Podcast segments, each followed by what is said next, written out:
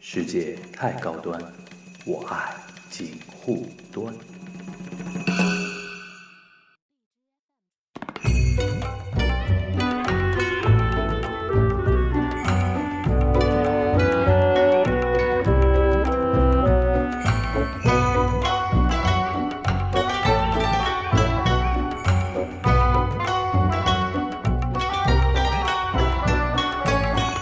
大家好，我是范玉茹，欢迎收听今天的锦湖端会议啊。呃，今天是中秋节，虽然大家听的时候早就已经过了中秋节了，但是还是祝大家中秋节快乐啊。然后今天我们请来一位，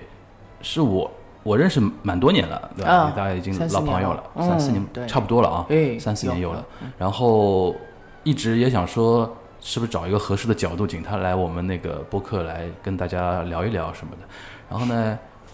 一总是苦于说没有一个很好的一个角度跟机会啊。嗯但是呢，今年其实我个人感觉说，嗯。因为今年我这个节目有一点调整，就是啊原来一直做很多那种文化娱乐的那种节目，今年开始做一点相对硬核一点的，相对可能人家说，哎，这个这个话题是不是有点太重啊？对，太硬啊那种啊嗯感没觉事，。我喜欢。但是、但是实际效果感觉，哎，好像听原来听我们文化娱乐话题的听友，那个也挺也挺喜欢听的。只嗯要聊的比较这个角度比较新颖啊，或者说大家是是真的是有料的话啊，大家大家反馈还是不错的。嗯所以说，我想说，哎，今天可以请他来跟我们稍微聊一聊。先介绍今天的嘉宾啊，今天的嘉宾是高磊，哎，大高家磊好，，高大磊，家好我要叫我要叫姐了。 不要暴露年 龄啊。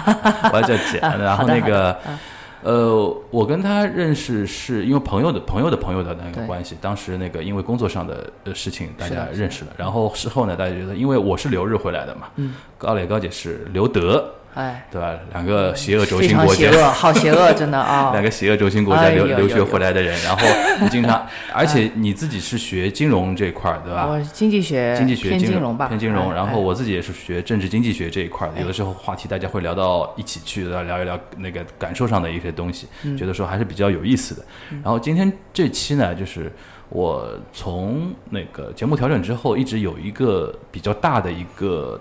主题想聊，做成那种比较比较。呃，系列型的啊，但是也没有一个明确的一个东西。但是我的一个发想的一个起起点就是，经常那个金融圈有个句话嘛，就是投资圈也好，金融圈也好，就是尤其美国吧，就是每十年大概会有一次那个所谓的叫金融危机也好，经济危机也好，嗯，对吧，然后大家可以回过去看嘛，比如九七九八年的亚洲金融危机，零八年的美国次贷危机，是引起的后面的欧债危机，对吧？然后现在差不多十年过去，正好十年过去了之后，眼看着好像这一次也很难定义有一个明确的一个时间，但是总归给人家感觉现在就是世界又处于一种动危荡，机的一个边缘，对吧？或者动说荡从未来我们回过头看，现在已经在危机里边了，大家可能还没有觉得，对吧？是的是但是还没有一个相对标志性的事件，大家最最多只能说有一个，比如说中美贸易战的一个大环境的这种感觉，对吧？嗯嗯但不像那种莱曼兄弟倒、哎倒闭没有那么种明显对，那么对明显。对对像对九七九八年嘛，什么泰国泰铢啊，泰印铢突印然崩了印哎印尼盾印这尼种崩盾溃对。嗯然后我就想说，我们回看金融危机十年嘛，对吧？嗯或者说整理，比如说从九七年，我们也不算太远，不是九七年到现在， OK，就是说这一套美呃以美国为主导的西方资本主义金融体系，对吧？就是的的的的那些相关的一些话题，是对吧？相关一些话题，然后呃。看似好像是一个非常高大上的一个主题啊，但是我自己自自从学呃那个我是真正开始从基础着手学经济学，实际上是要在留学日本之后才接着碰嘛。嗯一般在呃国内嘛，你也知道，就是大家经历过高高考都知道的，就是所谓的学政治课，实际上是啊嗯背口号 嘛，对吧？那当然了，背什么那种，然后到了大 学就是毛概、邓小平理论啊这种东西，其实就是为了应付考试的东西比较多。嗯是真真正正接触到经济学之后，我有一个特别大的一个震撼的一个地方，就是实际上因为我相信我代表的并不是说是那种比较顶尖的那种人的一种一种感受，还是比较普通的学生的那种感受你的还话嗯年轻嘛啊， 不是，因为从程度上来讲，是因为我是相信很多，因为我像我那个学校学校学习的时候不算学霸型的嘛，像真正学霸型，他比如说考到比如说北大清华啊那种，哪怕考到藤校啊这种地方，他接触到的那种嗯呃东西可能会更前沿一点，对吧？而且可能这些人启蒙比我更早一点。他可能在高中的时候就读课外书啊什么的，就接触到这种这种东西这样的东西。有可能我只想表达一个什么呢？就是我甚至到了很晚才发觉，我说的，因为上海人嘛，你知道，上海人一个一大的家庭饭茶余饭后的一大话题就是股票嘛。是我小时候一直有一种观点，就是股票这个东西就像赌博是差不多的。呃中国嘛，而且经常会被人家诟病说是一个投机性非常强的一个市场，这个东西。是，然后我在接触到了经济学或者说一些经济学理论基础概念的一些东西的时候，我惊然的觉得说，我作为一个十几二十岁的一个学生，我对于一般意义上社会运行的最基最基底的那些经济原理、经济结构和经济的规则，你包括股票市场它的一个逻辑是什么？为什么会有股票市场出来？金融它的目的到底是什么？然后金融到底服务于什么？我竟然是一个小白状态。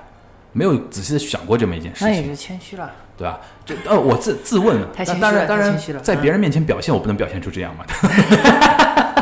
我们还是要装出一副准专家的状态。 对的，对的。但是自问自答，觉得说自己最起码说是接触的太晚，是的，对吧？所以，然后我有的时候经常会看一些材料，我也不知道这些材料靠不靠谱。比如说，他们经常会说，呃，犹太人，尤其像美国犹太人 Yes 他们教教自己小孩的时候，会教的非常早，对吧？比如说，他们会说，呃，比如说，呃，呃，在自己念小学、中学的时候，就开始在学校里边做一些，呃，business 的东西，嗯，对吧？哪怕这些 business 非常小规模的，非常那个卡哇伊的那种感觉，但是呢，对于他未来的一个概念上的一个东西，他会先有个先行的一个东西。原来看这些材料没什么感觉，后来接触到一些经济学最基本的一些东西，觉得说真的小时候是缺了这一堂课的。哦，这也导致一个什么呢？就是我们可能我作为一个八零后的话，从小没有就是说呃没有经历过太大的那种因为社会的经济动荡而导致的一些社呃周边生活的一些改变。因为我后来再回过去看中国那个现代经济史的话，嗯其实中国八十年代中后期经历过一波，你比如说双轨制啊，那种价格变化导致物对价飞涨啊那种事情，才也导致了后面的一系列政治上的一些变动的那些东西。但是那个时候我太小。八八是年是没有改叫做价格闯关，对的，那那那种东西其实已经很深了嘛，嗯是是吧？的就是它里边牵涉到从那个那个社会主义那个市场经呃也不叫市场经济，呃就是我们现在有所谓的基础叫逻辑变了，对应基该础逻说辑变了，啊，基础逻根辑根变本就是轨道改了嘛，就对思维对的是这样模的式都改了，是这样这个的这个东是西这样。但是因为那个时候我我太小，是没有这种切手感受那的。时候其实我也挺小的，对，然后然后。 我我也我也挺小不大， 然后那个 嗯呃，切切换到比如说九七九八年，我们我们作为一个国际新闻能够知道说啊、嗯是有一个所谓的叫亚洲金融危机这种概念，对对对但是跟我们关系还是比较少，因为那个时候中国的金融相对封闭一点，然后哦有、有有那种切断，那个时候跟我关系倒反倒是比较是近，吧？你知这道个吗？这个我觉得你待会儿可以那个补充。啊，这个这个真的是很巧，这件然事后情我对嗯真正开始有这种感受的是零八年次贷危机，因为哦零八年我已经哦在日本了，在日本了是是就是当时日本是所有的媒体哎纸媒、平媒，哎然后电视媒体、网络都在报道次贷危机。为什么呢？因为日本市场是一个相对开放的一个市场，是然后莱曼兄弟的倒台导致了他那个叫呃，他现在日语到到现在还有一个叫这个 Lemon Shock， Lemon Shock，雷曼雷曼震震撼嘛，对吧？就是当时的那种呃日经指数的那种狂跌啊，对吧？然后导致了他所有的节呃新闻节目都在讲这个东西，就导哎给我一种感觉，就是有种末日来临的那种那种感哎觉。嗯当时呃当时确实是这样的，因为因为我记得雷曼倒塌的那个时刻跟咱们的奥运会其实离得比较近，对的，对的，就就是奥运结束没多久嘛，是的，它是九九十月份的一个事情嘛，就是对这吧样的事情，然后这个为什么又呃，当然因为我呃在日本留学的时候念了政治经济学，所以这个肯定是所有的教授都天天在谈的一个大事对情其之外，实，其实这个事儿，嗯你你既然说到这儿了，我倒是想说一句，就是当时的这个 Lehman Shock，嗯，我记得它的时间，大致的时间应该是在两千零八年的九月十八日前后嗯啊。然后当时美联储其实是有一个紧急行动的，嗯就是美联储在两千零八年的九月十八日曾经紧急降息五十个基点，嗯呃，而在下个星期九月十八日，你说美今联年储今年对的美联储将会再次宣布，有可能啊，就再次宣布降息，可能是二十五个基你点看，。就是十，这基本上十年一个循环又回来了。就是啊这个事情，反正就挺诡异的吧？对啊，呃，我再接下去讲我那当时的感受嘛，就是，呃，零八年到零九零八年的九九月九月份之后，九十月份之后，那个日本又进行了一次那个自民党总裁的改选，然后哎上台的那个人叫麻生太郎。嗯，我印象很深，当时零九年的时候，他为了应、应对那个所谓的金融危机之后的一些波动嘛，因为金融危机之后很多企业不投资，然后很多人选择不消费什么的，他当时发行了叫消费券。在日本国内发消费券，而且对是不不论对象，嗯连留学生都有，他发到所以你的那个账户里边。所以所以你当时就我当时就是有有有这种感觉，就是 Happy 说嘛，当就是这，我因为因为因为在自己祖国从来没接受过国家给钱，嗯对我们确实没有，从来没有有见过这种没有东西，没有见识对，过这也个也不太理解他而且他当时这么做是为什么。他的一个啊逻辑就是说要刺激消费，对是吧的？因为然后怎么怎么样，当然这些东西是给我一个直观感受，就是说危机这个东西离普通老百姓其实不远，非常近，对吧？而且非我常相近信，而且我相信，随着中国，比如说经济改革逐步嗯深入嗯，未来你说中国不会有经济危机，我是不相信，这是不我也符不合相客信观规律的，啊对这是吧？不可能的这是肯定会出现的。但是，一旦出现的时候，我们可能会遭受到什么样的情况，或者说，我们作为一个普通人，嗯能不能比如说对于危机有一种预见，或者说有一种判断，或者哎有说个发客观生的危认机识之吧后，我们能嗯做一些什么样是的的一种东西？我们是的以史为鉴嘛，是的对吧是的啊是的终于把是这的期节目的一个呃，以史为鉴，可知兴替。啊对我们是非常高大上的一档节目，警 护端，不是大家欢不是迎不。 是要从高拉到低 嘛，就是是普通是是普通是是的是普通的听友，如果觉得听了我们这期节目的话，多多少少给你心里心里边，如果能够有一种感觉说，首先危机离我们并不遥远，第二个真的不危遥机远也并不是说真的是世界末日。啊，那这是怎么回事？世界末日呢？对啊这，不对可能某嘛些人来讲是可能是世界末那日，你但你是你那只要别踩反点嘛，它就不会是世界而且末或日，者对吧不要？什没么我关们系所。谓的叫什么杠杆太高啊，或者怎么样啊，对这吧普通人想放杠杆也是很难的。对对，对你也没这个啊。机会嘛，对吧？对，你想放杠杆， 你你你也得有本钱才可以啊。哎对对对，然后终于绕回来了啊，就是把这个大背景说完了。对然后我想，我想，比如说，咱们就先从那个莱曼兄弟这个事情开始嘛，因为刚才你已经提到了这九幺八，它那个降息那个事情。 记忆对吧好深刻啊！对，你刚提到美联储嘛，嗯美联储其实简单讲就是美国的中央银行呗，哎，对吧？啊因为对吧哎，因为那个我听台湾人叫什么联准会，叫联准一会，般还有一个不是叫 FED 对吧？对，对吧？一这叫法很多，就我叫出来们的什么什么大陆的统一的说法叫美联储，对吧？实际上就是美国人的央行。对的哎，然后美联储呢，就是有一个历史上最成功的一个美呃那个美联储主席叫啊 Greenspan 格林斯潘这个人，对吧？做了好多年啊，对吧？他之前其实 Paul Volcker 也做了很长时间，也很成功，嗯但是他们两个人呢，就是存在的这个背景不太一样。嗯 Paul Volcker 是处理了一个非常难处理的、很棘手的滞胀时代。嗯，那 Greenspan 呢是在他的这个位置上呢，就是等于应对了两次嗯比较大规模的金融危机，但是却无意之中引发你了看第三次。你刚提到智障时代，对吧？智障时代这个不是那个脑子不好的那个智障，哦，这个不是，就这个比那个一脑子般不好还要严重，其实一哎般那个我们经济学里边有一叫叫通胀嘛，通货对膨胀，通通胀货膨胀通的意缩思滞就胀呃通胀通缩，然后它里边简单理解的意思，通胀就是因为货币的某种超发导致了物价的一个是的上涨，基本是的物价的上是涨的，。是的，但是，一般来来讲呢，就是通货膨胀只要不到太严重的程度，是为一些国家所欢迎的，因为这代表着你的一些资本的一个总体的有一个在比较乐观的情绪，对对就是对整个经济如果是在温和的扩张之中的话，它必定会带来一定程度的通胀。所以说一般来说是这么想。所以说，我们一直有一个概念，好像通货膨胀是很不好的。其实对某些发达国家来说，反而是说，你像日本这两年在干的事情，就就是是造安通倍胀安倍想尽设法，对就是让黑田黑那个黑田东彦吧，对吧？嗯那个日本央行日本银行的那个主席，你给我发钱，你给我印钱，我们为什么不通胀呢？它有哦就是通胀百分之对二的一个目标是嘛，的就老是达不到。但是这种通胀百分之二的目标，对于一些发展中国家来讲，它很容易就达到，不但很容易达这，不而是事且儿很容易就是越过界，就是一这都下不是事儿一下通胀百分之二十、百分之三十，物价飙涨。是的，就是通胀这个东西，对于嗯不同的国家，它的情况是不一样的。完日全本不一是这种国家是它尽量避免通缩嘛，哎对吧？但是滞胀这个东西，它首先是首先是滞是停滞的滞，停滞。然后再是胀，对吧？对它的滞胀意思就是，呃，你跟大家稍微解释一下吧，行就是一方面是那个通货在膨胀，第二方面增长在停滞。这个我我大致解释一下，其实你理解它的字面意思、嗯意思就已经非常清楚对了。治是指经济本身的发展对，全部停下来了。对这个通常怎么来看呢？就是说，好比说吧，像日本这样的国家，它的高端制造业非常的好，嗯啊，但是假如高端制造业连续多年投资不增不增长，嗯嗯、甚至有一些企业倒闭裁员，嗯，然后呢，高端制造业的这些公司的老总也好，企业的创始人也嗯好，企业的创始家族也好，不仅不再投资了，嗯反而在不断的把债务了了结一下，然后啊，官场哎，然后我关掉了，关掉然了后我做一个家族信托，我把这个钱收起来了，我不动了，够我吃一辈哦子，好。对，那么其实这个整体的环境对于日本来说，它就变成了一个什么，就致命打击。嗯你曾经的立国之本现在不见了，嗯那么你这个国家经济发展的基础自然可以以停滞来形容。嗯，但与此同时，可能有一些物价反而在上涨。对，我们说衡量一个国家的物价水平，一般来说是嗯用 CPI 这个概念。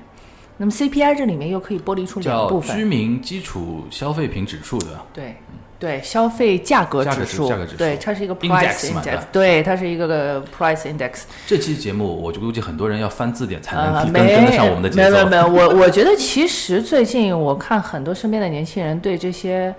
经济的名词非常关心。名词有的人可以说上来，哎但是他们很关心就是我刚才说的，其实我们真真正正了解它背后的一些逻辑的时间有点偏晚。不没关你继系，续这啊个我们 CPI 可以稍微解释一啊下。 CPI 啊，嗯，大家也看到了，现在咱们大家比较关心的事情就是猪肉涨得比较对对对涨得啊，对对吧？对水果涨得也啊，猪肉在中国的 CPI 指数里边，它占的的比重成分还挺高，对因要为高中国人吃猪肉的习惯是很重的。是的。然后呃，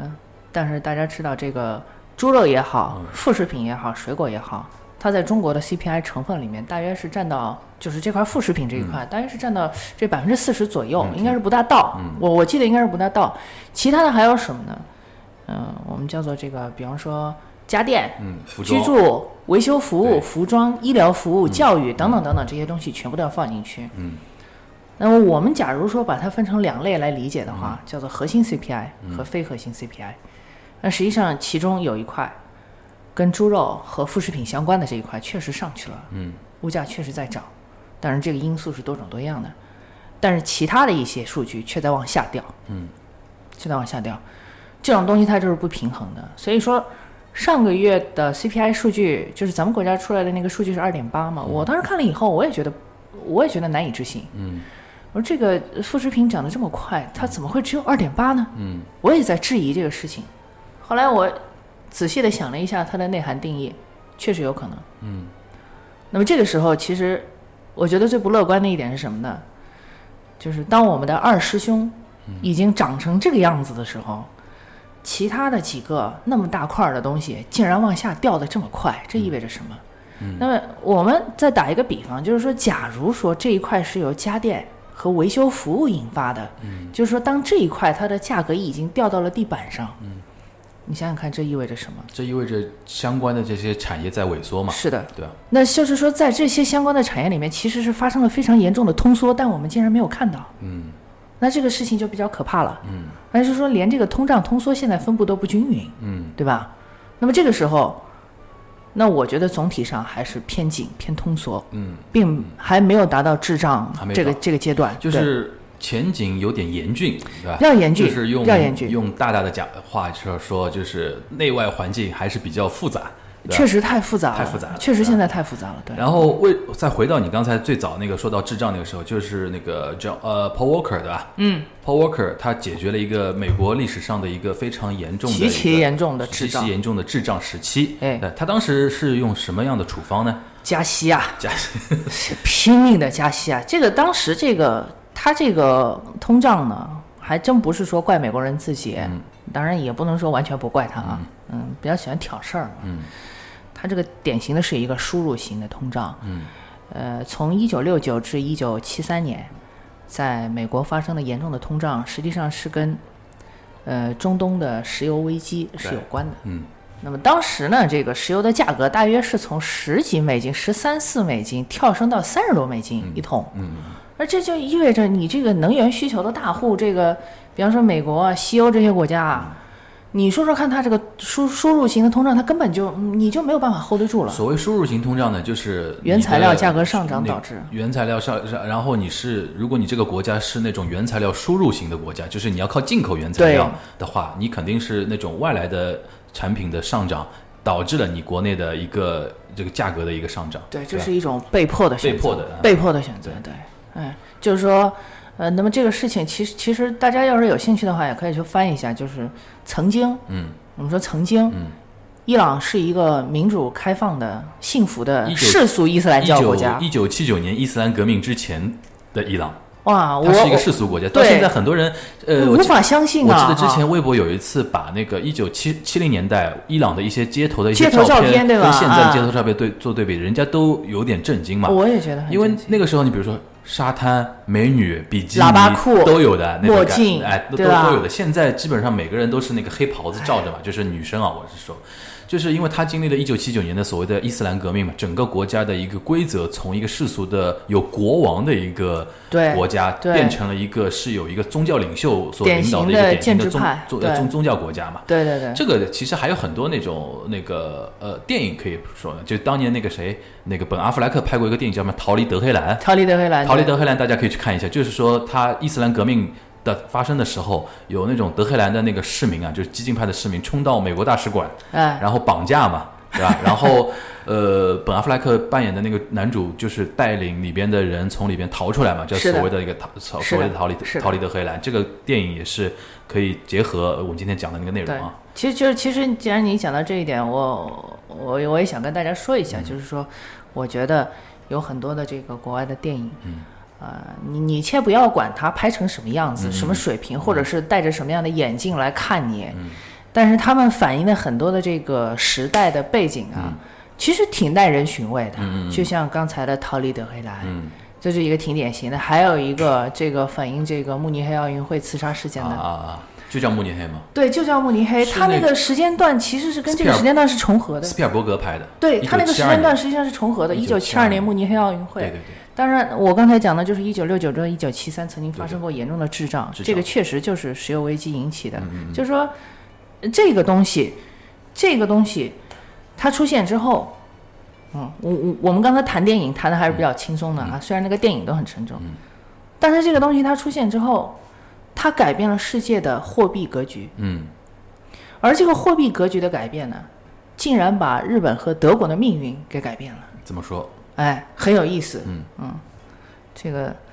呃，这个故事比较长，我不知道啊哈大家有没有耐心 听啊。但是，但是我觉得各位听完了，可能会有的时候自己夜深人静想一想，会一身鸡皮疙瘩，嗯觉得这个世界上搞不好真的有上帝。嗯， 我有的时候会有这样很奇怪的想法，也许嗯这个世界上真的有上帝。嗯，太可怕了，这个事情。大家都知道二战啊，嗯，二战之前，二战之前曾经发生过什么事情？一战，嗯好，一战在和二战之间曾经发生过什么事情？嗯，我告诉你们，在一战和二战之间，美国就曾经发动过贸易战。嗯那个时候，他们用的工具就是关税大棒。嗯，在一战之前的时候呢，整个世界的格局是可以这么嗯说，它的重心在欧洲，在呃，英国我们就是说叫旧世界里，对对对在旧世界里，就老牌帝国主义那嗯些老牌老牌，在当时发生了一次弯道超车，嗯也就是说老二想当老大，是德国在跟英国抢，对对吧？对结果呢没抢过，对，输了，一战输嗯了。输了之后呢，这才诞生了巴塞尔这个国际清算银行哦啊，巴塞尔是那个时候就有了啊 （BIS）。嗯 BIS 的头头呢，竟然是德国央行的当时的头头沙赫特。嗯哼，所以这个家伙，你说他做这些事情，他显然清算银行是银行之间清算用的一个银行嘛，它实际上对吧是一个，它只是一个结算的机制，就是嗯 BIS 在当时诞生的时候，它只是一个结算的机嗯制，就是说，当时你既然要要付那么多的战争赔款，嗯，这是个天文数字，对我总不可能说我真金白银的都运到你的国家去，对对这对是不对可对能的。对对对。好，那么这个 BIS 诞生之后呢，就是说我给你按照什么样的汇率，我给你做一个每年的嘎差，嗯，你们就不要两边的货币这样通过第三方的货币再来换了，我们嘎个差就好了。嗯，所以它当时起到了这个作用，但实际上这个作用就是沙赫特是怎么想的？沙赫特是千方百计的要减轻自己的祖国德国的负担，对，这是没有错的，它是对的。对的，嗯，但是后来呢，就是搞着搞着呢，这个美国开始发动一场贸易战，要用关税来保护自己的产业。对，但这个东西一旦开始之后，德国确实受到了非常大的冲击，因为当时德国的经济确实是它刚刚开始复苏了那么一点点，对，又被又被弄下去了。嗯，接着呢，在美国就发生了二九年著名的大萧条。对，我们知道这个大萧条，这个嗯当时这个死死的人非常非常的多，嗯，破产的人也很多。呃，其中有一位非常著名的人物，就是我们做期货的比较熟悉，这个人叫里弗摩尔嗯啊，他就当时就破产了。嗯啊，好，这个先不去说它，但是这个大萧条的后果大家都知道，嗯就是希特勒上台了，嗯，沙赫特竟然会觉得希特勒这条路至少可以复兴德国，他并没有说、那个时候你站在那个角度上，你没有办法认清楚说希特勒是一个恶魔，这是不可对的能的这。个是结果论，事后诸葛亮的。这是一个结果论，对这是一个结果论，除非你是上帝，你才能知道他是个恶魔，对吧？所以我们现在就没有办法去因说。嗯为像包括当时兴登堡总统这种人，他们对经历过一战，后来这种就是其实那个巴黎巴黎那个和会那个体系，对于当时很多德国人心里边来说，他们是不满的。那是一根刺，对吧？然后他们眼眼瞅着这个体系，导致了德国，因为你刚才说的，就美加上美国的贸易战那个体系，可能我们这条道路就走不下去了。你想想看，人家本来差点就变成了世界老大，差点就把英国给干的，就是对的咱们就说起来就是满定生嘛，对对对吧？但是竟然就这样被打打的，就是手无还手无还手之力，手无缚鸡之力对，然后竟然被被被法兰西人骑在头上，嗯，对所以他们是很不服气的。对的。然后啊明眼看着这条道路可能是越走越窄，越走越窄，突啊然出现一个神经病一样的一个怪人，他们一种心态就是说，何不让他我们可以试上让他那么一试试试，对，对对对是是，当时看中的全部都是他的号召力，对对认为他这条路可能是成功对的。当然，这个中间有什么样的思潮，咱们先不去管它。嗯但是这个后来呃结果大家也都看见了，就是美国确实参战了。为什么美国要参战？实际上，我们撇开所有的关于正义的、关于宗教的、嗯关于国与国之间相互支持的东西去想，你想一个道理，其实这是美国嗯不战而屈人之兵，变成世界第一强国的最好机会。嗯，对吧？对，对吧？那么美国人只是说比较善于抓住这样的机会，他抓住了这个机会。但是下一个问题就是这个机会如何巩固并变成自己切实的优势？你是指二战结束之后对吧？是的，嗯二战结束之后的世界，我如何保证我自己仍然是最强大的？对因为我们当时看历史书，你看得非常清楚。英国有丘吉尔，对吗？苏联那个时候有斯大林。嗯美国确实有罗斯福，但罗斯福在二战正式结束之前已经病得不行了，嗯，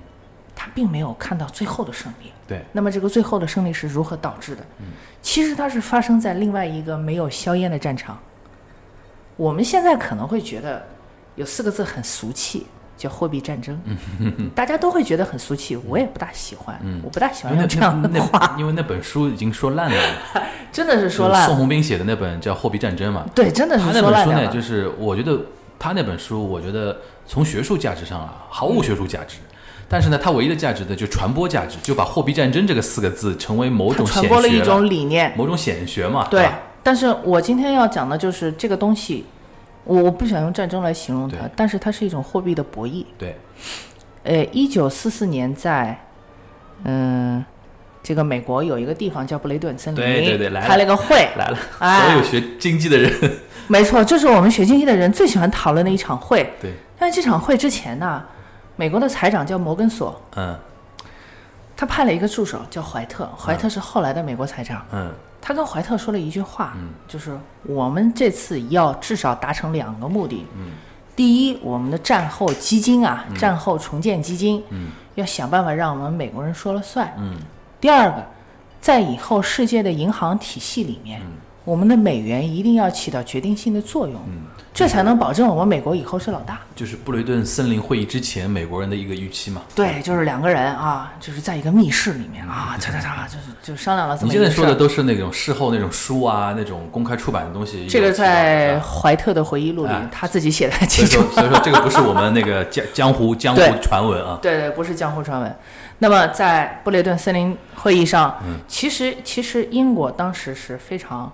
就是介意嗯这个货币主导权的这个事儿，他还是想当老大，虽然他当时欠债欠的非常多。嗯英国当时有个代表非常有名，叫凯恩斯。凯恩斯大名鼎 鼎，凯恩斯哎呀，这真是这个所有学经济学的人，基本上凯恩斯这这个名字是就如雷神贯耳。神主牌嘛，他神，他就是一个一尊神，他就是一个神，他对就是个菩萨，对对对，啊，学就经是济用学来拜他的，他学经济学就是祖师爷，对他就是用来祖拜师的。爷之一应该讲对 吧？对的，祖师你爷就不能说他不好对，的但是他这件事情真的搞 砸了。具体讲怎么搞的？ 具体讲怎么回事呢？嗯凯恩斯提出了非常先进的理念，嗯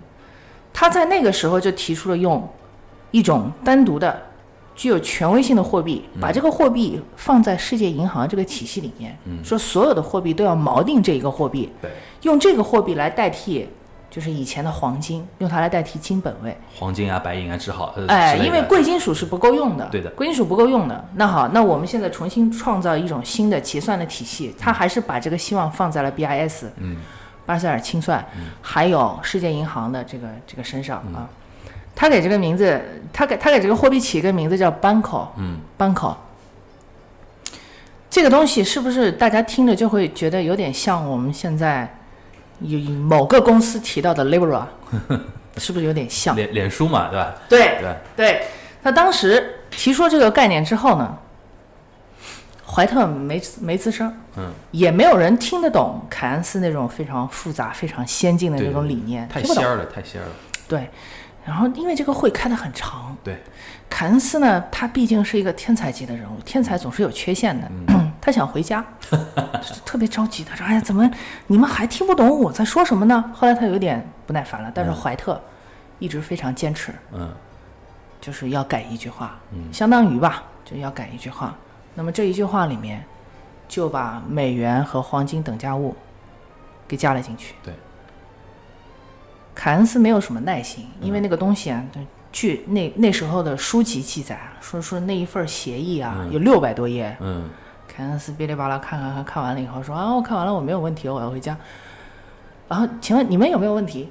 那么当时下面坐着的其他的这个跟盟国有关的这些国家的这嗯个、这个财长呢，其实他们更看不懂。你想想看，当时凯这个凯恩斯都 OK 了，我们根本没凯恩斯说：“啊我我觉得没有问题，那你谁还想反驳吗？没有啦。嗯你知道当时坐着还有中华民国的财长孔祥熙，孔祥熙， 对他也在下面坐着。对然后他一听说啊，凯恩斯，啊，他说没有什么问题啊，那好，那我同意啊。嗯就这样，大家就把这个事儿就给过了。嗯，然后过了之后才发现坏了，英镑的地位就这样没有了。对的，就是说这个事情，虽然说我们现在看到的史料可能会有一点演绎，嗯，可能会有点变形，有点传奇色彩了，对吧？是，的，有点传奇。嗯，但是你不觉得这正好又是一个巧合吗？对的。世界好像是在某一个特定的时刻，总是由巧合去推动的。对的，日本 NHK 有一个系列纪录片，它这个标题很有意思，我就想说这个标题不是说某一集，它它的那个标题叫“那一刻历史转动的 是的，”，它有一个就系是列，咔它嗒经一下常做这种，就是那咔嗒嗒一下，对，对，好，这个体系再往前走，嗯，就到了我们刚才说过的1969到1973。对，其实就是呃，稍微那个简单总结一下，就是到了布雷顿森林。会议结束之后，有了所谓的所有经济学的人都接触到一个名词叫布雷顿森林体系。是的，这个体系里边其实有一个最最重要的一个东西，就是把美元跟黄金给把美元和黄锚定金了变成了这个世界上其他所有货币的对的锚定物。所以说，我们经常中国人说美金美金嘛，对，它其实到它了的一到个一个一个感觉就是说，自从布雷顿森林体体系之后，你拥有美元，相当于你拥有了黄金。对他当是吧啊时确实是跟美联储的这个黄金储备，还有各个国家要放在美联储的那个黄金对储备是直接关联的。这是布雷顿森林体系里边非常重要的一个变是的化的新的一个东西。是的是的对吧，嗯那么接着就是到了这个东西它为什么会毁灭，嗯，说到的就是保罗沃克当时面对的那个那个嗯非常糟糕的困境，就是就智障的那个严，重的滞胀对，的严重的滞胀，这已经而且到输入了型七十年代了。七十年代。那么我我比较简短的说一下，保罗沃克后来在不停的加息、加息、加息、加息，而且加息来加息去呢，后来呢，嗯，加出事儿来了，嗯就是市场开始暴跌。嗯，暴跌之后一看看不行了，这个卡特总统这我有点顶不住了，咱们来竞选一下总统 吧。这个时候有一位非常英俊潇洒的电好莱影坞明星好好莱啊。坞，三流明星 好，其实他呢也不能算三流。我后来看了一下，里根还是挺好的一个 演员啊，因为因为非常英俊潇洒的共和党人，演技啊我们说，至少咖位不高，咖位不高对，咖位不高肯定不高对。它跟那个格里高里派克什么没啊，法那不一比样啊，， 但是范儿是一种范儿，对就当年美国人就是那种范儿，啊对，就是就是啊，反正挺好看的，对啊。然后呢，他就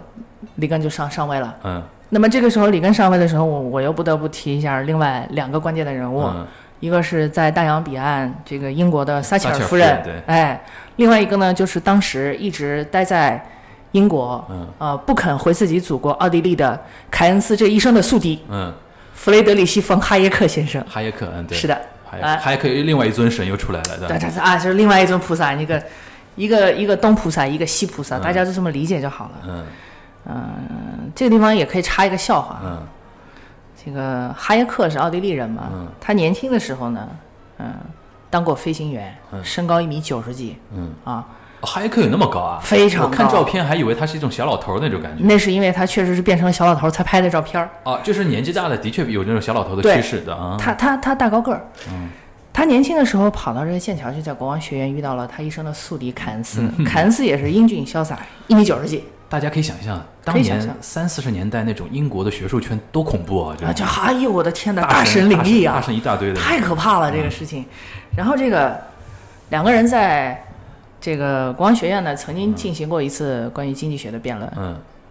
呃哈耶克显然不是凯恩斯的对手，因为要讲英语，对对对，哈耶克嗯的他英语是很差。他是德语系出身，出身是的，，哈耶克的英语很差。嗯当时这个学生们的意思就是说你，你你哈耶克，你上课的时候实在太费劲嗯了，说你是从句套从句，从句套从句用。德语的一个对特点我，我们说德语都知道他有这个特点，对对对他改不过来，以至于哈耶克他就在琢磨这事嗯儿，说我这一辈子我怎么样才能说清楚我想的东西？嗯，我怎么才能够打败凯恩斯？嗯，凯恩斯，你我一定要干掉你。后来他就一直在想这个问题，当然想着想着，后来二战了，嗯，二战的时候呢，他还是在英国啊、剑桥国王学院对待着，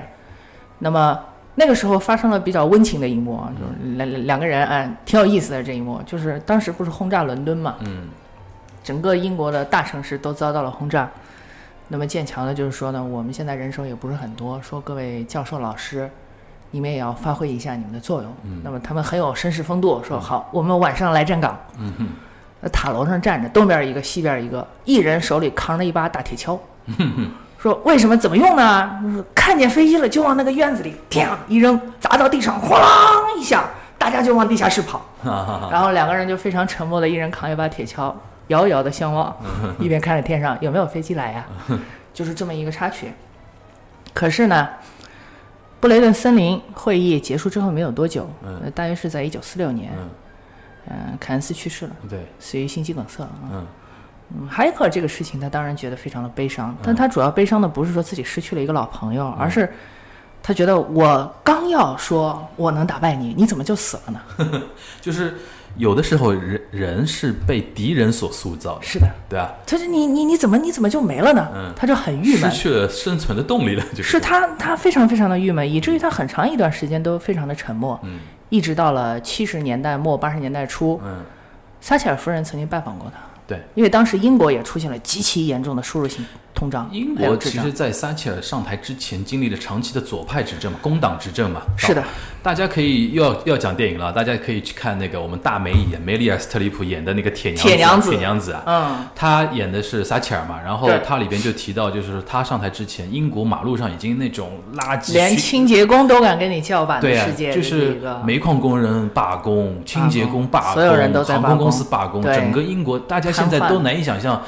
呃，当然，现在英国也挺乱的，现在英国也挺乱，就是说，大家难以想 象一个老牌的帝国主义国家，在六七十年代经历哎满长地是垃圾长期的对左派执政之后，这个国家能那么不堪，是对吧？所以是那个时候，极其不撒堪切尔的那种铁娘子，她上台之后，她推行的叫所谓的叫新自由主义的那套东西，就是这套东西，对吧？对，就是这套东西，就是哈耶克。他当时在拜访完哈耶克之后，就是哈耶克跟他阐述了自己的理嗯念，说我为什么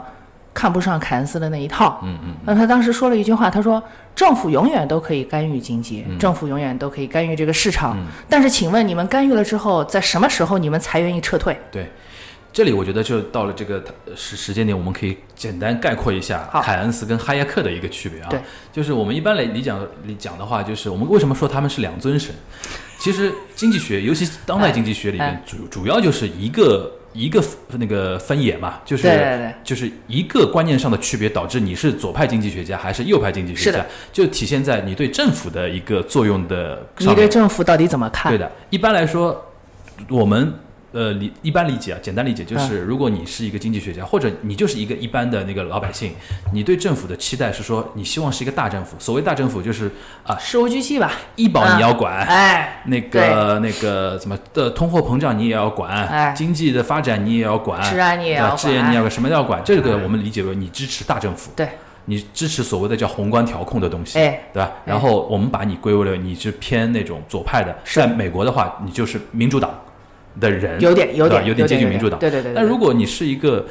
啊、政府啥都别管最好，小政府尽量小，我们就是除你除要自由你除了管治安、啊消防、这种了，国防安啊全国这种防安的全这你要管，除对，这除了这种之外，你最好啥都别管。对这种呢，我们叫叫自由派，共和党又共和党，对吧？对对对对呃，对偏那个偏右吧，偏右右偏偏右嗯右一点。然后呢，代表代表左派的那他的一个神呢，就是所谓的凯恩斯。是的，凯恩斯他强调的是政府的一个作用是相当重要叫的，精准调控，精准调控。及时退对出。，然后他的一个对立面就是哈耶克，哈耶克就是说你们政府都傻逼，对，小政府，对，小政府，小政府，他一直然在后说这他个，一直在用他的一套理论在证明你们是，我知道你们很想去调控它，但是事实证明，结果证明还不如不调控，效果不行，对对吧？他你还不他如自然出清对。，所以他一说直在说这个，现代经济学、当代经济学主要在讨论的就是这个东西，嗯然后始终到了那个新自由主义这一这一块，就是里根跟撒切尔他们都是强烈的自由主义的信奉者嘛，非常自由，对吧？ 非常自由对，，因为你对像，尤其像撒切尔，他可以想象，他七十年代目睹那种乱象，他就知道政府不能养不能养闲人，不能养懒人，是对吧的，？一我定要不可让那个以，就是说，撒切尔的这个想法，我认为是一点错都没有嗯。对就是说我确实应当负担国民的福利，嗯，但是我绝对不可以纵容你们。对就是说，它有一个呃，相当于一个计算器一样的东西，对衡量每一个板块、每一个部分、对整个国民经济的这个这个贡献度是正的还是负的。啊、你在正的这个范围之内，我确实是可以给你做到福利的最大化。嗯，但是当你变成负数呢，那你说你在侵占谁的利益？对那么这是他的想法。对，就像刚才你回到刚才你说的那句话，就哈耶克提出一个最根本的问题嘛，嗯你你们是很想介入经济的，当然你们的出发点是好的，对但问题就是介入之后你们什么时候退出？对，你们什么时候退出？对，对这吧只手伸进去，你们什么时候抽出来？是的，对吧？一因为般一般来讲的话，就很难抽出来。是的，因为其实哈耶克的这个想法是非常非常的客观的一个事嗯儿，这个是古典主义经济学从，呃，这个这个，呃，大卫里卡多的时期、就一直开始不断提出了一个概念叫寻租，嗯，就是当你掌寻握租了、啊对对，当你寻掌找握的了一寻定的资寻源，找的寻租哎对租租金的租啊，亚当斯密其实也在反复说这个事儿，只是他说的没有没有大卫里卡多那么那么直接。其其实说白了就是，当你掌握了一定的权利和资源的时候对，你别说你不寻租，不可能。寻租用中国大白话说呢，就是八个字，叫“有权不用，过期作废”。对，就是人精心彩人心里总有这么一个人性的一个弱点在，就是一旦政府也好，一旦任何部门给了你一定的垄断性的那种权利，或者是的强制性的那种你权利，一定会用它你。都会用这个权利去兑换成某种东西，可能对是钱，可能是别的那种对的东西。，对的，这这这也就是为什么在，呃，很多的这个这个经济学家的这个书里面，嗯，他都会假定人性刚一开始是带有贪婪和自私成分的，对对对对有点像咱们的这个性本恶说，性本性恶说，性对善说那对种性区别本恶对，嗯，对吧？好，那么这个这个咱们咱们再往后说啊，就是我为什么要提到撒切尔和里根的这个已事经情登场了。啊？这个很重要啊，这个在左派经济学学左派学者，包括经济学家和历史学者，他们称它为叫那个 neo 那个 liber liberty 嘛，对就是新自由主义嘛。对但是这种 neo 新我们翻成中文好像还好，但 neo 那种说法在英文世界里边有点左派对于右派的那种蔑视的那种感觉，对 吧？这个这个咱们先不去评论，但是因为我最早接触这套东西 啊是看的一本意大利的一个左派的一个历史经济历史学家写的那本书，就是嗯他们定义叫新自由主义嘛。但是呢，有的时候右派他们自己定义叫古典嘛，就是嗯新古典嘛 neoclassic，对新古典嘛。他们还是叫他们自觉己得说 classic 我是正正统啊，对他我还是正说源我我才是 classical，对的，我是对吧？ classical 的你东西你们都不是，对对对你们都是 Keynes 那一 派的，你们都是坏蛋对。就是因为然后我为什么我为两大什巨么头登对场，了，两大巨我头们还不能忽视另外一个巨头。嗯在这一段历史时期，世界的经济格局之所以会蓬勃的向上发展，嗯是因为在当时的世界格局里面出现了真正出现了中国。嗯，我们不能够忘记我们自己的贡献。对我刚才就想说，那个他们一般就是那个意大利那个学者，嗯，他当时出了那本书，我看的是日文翻译版啊，封面就三个人，啊，邓小撒切平，尔、里根、邓小平，对，邓小平、邓公是一定要提的。对的，为什么？我们说这个，你说大家大家一共就这么大一个地球，嗯对吧？人家说市场，你的资源，它的总量是固定的。对，在里根和撒切尔执政的时期的的他那个初期啊，嗯其实中国没有搞没有真正的去搞改革开你放，想七十年代啊对末吧嘛？，哎，对，七我们是七八年十一届三中全会真正的提出来我要改革开放这一件事情，对，那个时候才说哦，文革搞的这一套是错的，我们我们不能跟世界隔绝，我们不能够没事儿关起门来自己打自己，这不有病吗？是吧？我们真正的从那一套脱胎出来，就是在七八至八二这几年时间里面对，。对，那么其实这个时候，你想一下，以当时中国的人口基数、幅员的辽阔程度，还有资源禀赋的程度来说，就就世界上突然出现了四几几亿的对劳动人口，就是这个蛋糕突然之间大了一半儿。对的，你说说看，这个是不是分蛋糕就觉得很 easy 了？对。但是说老实话，啊嗯，当时我相信，至少在中国国内，没有很多人意识到这个我事们没情有意识的到历史的一个意义在。对我们没有意识到，当时中国这么大的一个版图，主动的加入国际贸易和经济格局里面，嗯，它实际上我们才是在造福 全人类，对的，对的，对的我们才是造福全人类的，就是在那个时候啊对，就当时的最关键因素对是我们，对，确实是我们。因为出现了一个那么大的市场，那么大的一个劳动力市场，而那么大的且一个资是源市场，素质这么好的劳动力对，请问你们现在哪个国家能够提供素质这么好的劳动力就是，对当吧？当当时啊，勤当时劳对对，啊，刻苦，要求特别少，干活特别多，而还且受过教而育，且有九吗？年制义务教育推广的还对可，以还受过教育，对问的题是，对所以就说，当时这种这种非常新的活力的注入，才是带动整个世界经济突然之间蓬勃向上的一个因素。我们当时看到的所谓的这个亚洲四小龙，嗯，有印象吧？对，韩国、台湾、香港、呃，新加坡、新加坡、新加坡。但实际上，当时这几个地方，它有很多的厂设是设在哪里啊？不就是中国的广东地区吗？嗯对深圳那一块吗？蛇口，对不对对，哎，说如果没有中国那时候那么优质的劳动力，请问这个亚洲四小龙要从哪里腾空啊？其实简单讲就是呃，新自由主义的理论准备就是凯呃哈耶克跟那个凯恩斯的那场大战，就是理论准备，哈耶克已经准准备好了。嗯，然后骑手呢，主要是两个人，对嗯撒切尔跟里根，他们在引领西方世界，是说对我们以后要走这条道路了。但是有一个人引领了东方的世界对，。然后有一个人呼应他们，导致了他们这个实验做得如火如荼嘛。就是突然之间成功了，你发现突然之间自己成功了，然后我我我们回过头来再分析，就是很多的这个这个经济学家也在分析这个问题啊，嗯，因为因为因为这个事儿比较搞笑，嗯，你想哈耶克他是德奥学派的嘛，对，对吧？德奥是比较讲究秩序的嘛。对那么德奥很多的经济学派的这个经济学家呢，他比较在意说我这一派是是对的，嗯，他不是很在意我是怎么对的，但他只在意结果我是对的。啊，是这样的，嗯，对，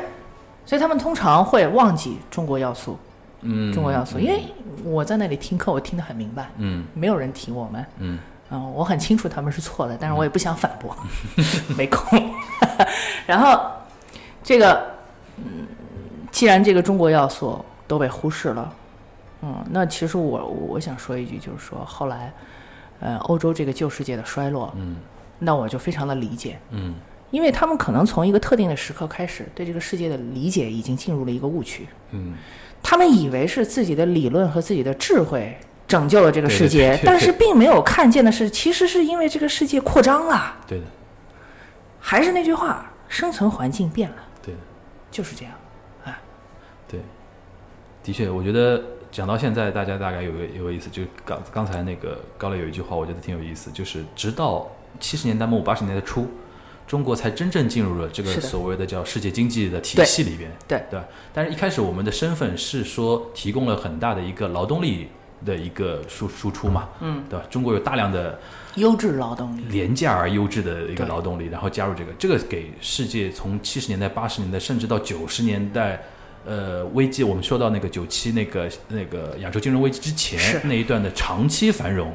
是注入很大的一个活力的一个源泉，对吧？是是，这是这是就是说我我我觉得我觉得世界经济还是要客观的看待对，中国的出现，嗯，因为如果没有中国的出现的话，我觉得所谓的 neo classic 这个这个实验不一定会成功。那我们再回到那个呃 Paul Walker 那个那个地方，他你刚才说到他加息加息加息，对，加息，不停的加息。对，嗯，然后他那个他那个智障那个地方，最终是以怎么样的一个结局收场的呢？呃，你看啊，它实际上是这样的。好，我来我看一下啊，美元稳定的基础是黄金，当时说了对吧？好，然后每个国家呢都在追求什么呢？我要有我的外汇储备。嗯为什么？因为你你是美金主导这个世界，所以我要有外汇储备。对然后就导致呢，每一个国家都在拼命的呢想办法赚美金，对这叫重商主义嘛。对结果美国严重的贸易逆差，对，这个贸易逆差不断的扩大，就导致美元的汇率没有办法稳定，嗯嗯它就噼里啪啦的往下跌。嗯，这个美元你如果想要稳定的话，你就不得不用抛售黄金的方法来做，但是越抛售黄金，美元越不稳定，嗯对吧？这就是布雷顿森林体系坍塌的瞬间。 对，它里边有一个叫那个 dilemma，嘛对吧？对就是那个矛盾互那个逻辑上矛盾的一个地方。是的，这实际上就是一种嗯、呃坍塌的状态吧，它里面就恶说化，根据布雷顿森林体系，你美国有责任向全世界提供美稳元，定的货币，提供美元作为对一个稳定的稳定的货币。对但是因为是因为你是一个全球一个最强势的结算货币，导致当时你像你刚才提到的亚洲四小龙什么的，哎，他们国家富裕的一个象征就是你有多少外我汇有嘛，美金哎你有多少外汇，外汇等于就是美金嘛。对，然后导致你没办法提供一个稳定的货币，因为大所有的人都在对你美国是所谓的入超嘛，你对在对所有的人都是出超那种对那种对东西对对吧所以说导致了他到了那个 Walker 那个时期，就不得不要做出一定的改变嘛。他要放弃这个对体系，对的因为他发现他再也没有足够的能力去维持对他原来美金的这种很超然的地对位对。对。那么他怎么放弃呢？那就是要提到一九八五年的广场协议来了。来哎来呀，来这是坑死日本人呐！又是跟那个跟那个布雷顿森林体系截同等然相反同等重要的，对我但是们却截然对我相们经反，啊济学生来说是，你肯定要记住这几个关键词嘛。又是一个大神级的这个协议、啊。广场协议啊，在广场是在纽约广场酒店啊，对吧对吧？一九八五年九月二十二日，你看又是啊又九九月月，这哎，九月份有意思我觉吧得我？们这个节目放在九月份也蛮好 的。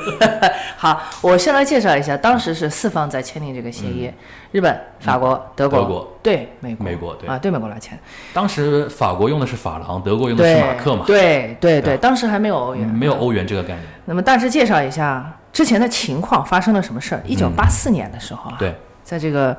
美国啊，贸易赤字达到了一千六百亿美元。嗯大家想一想啊，这可是三十多年前，嗯，一千六百亿三十多年前一一千六百亿，相当于现在后面后面加个乘以零，乘以十乘以还要十最多，最起码对，乘以十这是个非常可怕的数字。嗯，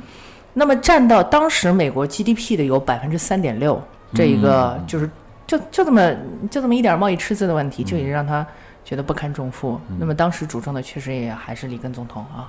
我我非常尊重里根总统。我再补充一下，经常性贸易赤字。其中，经常性贸易赤字就有一千亿。嗯，这个所谓的经常性贸易赤字，就是说货货物加服务这种进口，嗯，就达到了一千个亿。对，这相当于什么呢？为什么要说经常性？经常性是指你根本就摆脱不了，对。你经常需要，嗯，你想不要都没门。因为这些东西不是你一时性的需求嘛，对对吧对，它是你持之以恒的需求，你尤其根本就像没有办法摆脱的。这里边提到为什么他要跟德国、法国、日本谈这个东西，这三个国家是外贸最狠的国家。 太太狠了，你像法国可能还有点所谓的农产品的东西，比如说哎奶酪啊那种东西哎，对吧，哎就因为美国人很喜欢这套东西嘛。但是你们想想，德国国、德国美、日德国和本日本的汽车卖呀、毛机钱卖汽车械的，呀，哎，对吧？毛对钱对卖对嗯汽车的，所以八十年代出现过那种呃，美国那种汽车工人在港口砸日本车嘛，就是情绪相当对立嘛。那个是时候的，是对吧的，是的，确实出现过。但是我我我后来也在想，为什么他们不砸德国车呢？嗯，是因为德国车太贵吗？我觉得还是因为，还是因为就是这里边，我觉得多多少少有一点就是种族的那种东西，因为你像应该是你像现在特朗普都是德裔的，在美国还还还大部分德裔的人，就是哦他们对于，而且这要反过来说，他不是刻意的说这是个种族歧视，而是说。把日本人作为一个树立的典型啊，是更能凝聚共识，是的，因为最明显，我跟你长得就不一样对，我跟你长得就不一样。对对啊对对对，然后就是我我我稍微插一句啊，啊就你是说最近这几年不是因为这中美贸易战那个事情嘛，然后我就特别去研究了一下，就是当时当年美日贸易战，呃哎根本就不当叫美日贸易战了，美日贸易摩擦，嗯因为美国人刚放出第一枪，日本人就跪了 嘛，对吧？对对啊对，没有所谓的战可以说嘛，他甚至到什么程度，我我自己看那些资料都惊了，就是美国人一说我们那个贸易逆差太严重了，然后我们要怎么样怎么样怎么样，然后日本当时是首相是中曾跟康弘嘛，啊，康红，嗯首相直接开面向国民的记者发布会，嗯，号召大家电买视直播美国货，嗯说我们要多买一点美国货。你想，就日本到这种程度，就是怂到这种程度。后来我一想，当然它也有那种安全啊，或者说冷战背景啊什么的，是就是美国毕竟是盟主嘛。是有的的，但是你想，中国哪个官员敢说这种话，敢公开说这种话？你知道的，肯定是不不行的嘛，嗯是对吧？因为中国老百姓首先是没有那么亲美，是没有那么我亲美。们我们确实没有那么清对啊白，嗯，呃但但是我就是这个话，就是说，当年其实美国美国人他对于盟友都是这样的，更不要说对于其他关系一般的那种国家你。为什么要结盟？你啊对结盟当然是为了从人家身上揩油嘛。对，你要做老大，还还要让我自己花钱买买， 你做老大不就是为了从老小身上揩油喽？对我都已经交保护费了，对呀然后你还不满足， 就确实是，确实是这样的。所以说，这个大家听了这几个嗯贸易赤字的这个这个数据之后啊，你就可以想见，其就是实当时美国的那个困境，可能跟前两年美国困境差不多。差不多就是广场协定的一个大背景嘛，对，就这是大背景就大是这量样。的就是贸易赤字，对，他签完那个东西是是是说什么呢？就是说大家汇率脱钩了啊，对，就是我不跟你们一块儿绑定了，然后你们们得别涨来烦我。你们得那个汇率上涨啊，啊！你们别烦我，你们该涨了。结果呢，日元、法郎、马克就在不停的上涨，对但是同时，美金汇率的恶化却在加速。嗯，就是这个事儿没解决，对，没解决，反而把美国搞得就是更懵了，这可怎么办呢？嗯，所以后来就不得不再签订了一个协议，叫卢浮宫协议。嗯，呃，这个我记得应该是在八七年的时候签订的，嗯就是说从八五年签订完广场协议，一直到八七年卢浮宫协议中间的两年时间，嗯美国是感到这个比较痛苦，嗯，就是说我的美元的这个汇率到底应该怎么去处理，他已经没有办法了。这里边美国总归有个问题，它是它很多解决自己问题的、解决自身问题的方式，总归他从老是他人怪别身人从他人身上找原因，这对是他，他有最大的这个问题。毛病，他他老是觉得肯定是你不好，那怎么能是我不好呢？对对对，他他有这么个事儿，对吧？有这么个情节，就是说，嗯、总结一下啊，嗯，为了应对这个石油涨价带来的这个通胀问题，嗯保罗沃克不停的做了这个加息运动，嗯，这个加息运动再叠加上通胀呢，结果导致美国呢就陷入了一种无以复加的滞胀。嗯然后这个这个滞胀呢，一直到什么呢？一直到 neoclassic 哈耶克主义复兴之后，嗯，呃，这个里根才找到了一些办法，用小政府减少政府开支，然后减税这样一些办法啊，来把美国的经济给带活。但带活了之后呢，大家又又回过头来来处理这个我现在为什么逆差这么严重？美国人又在处理这个问题，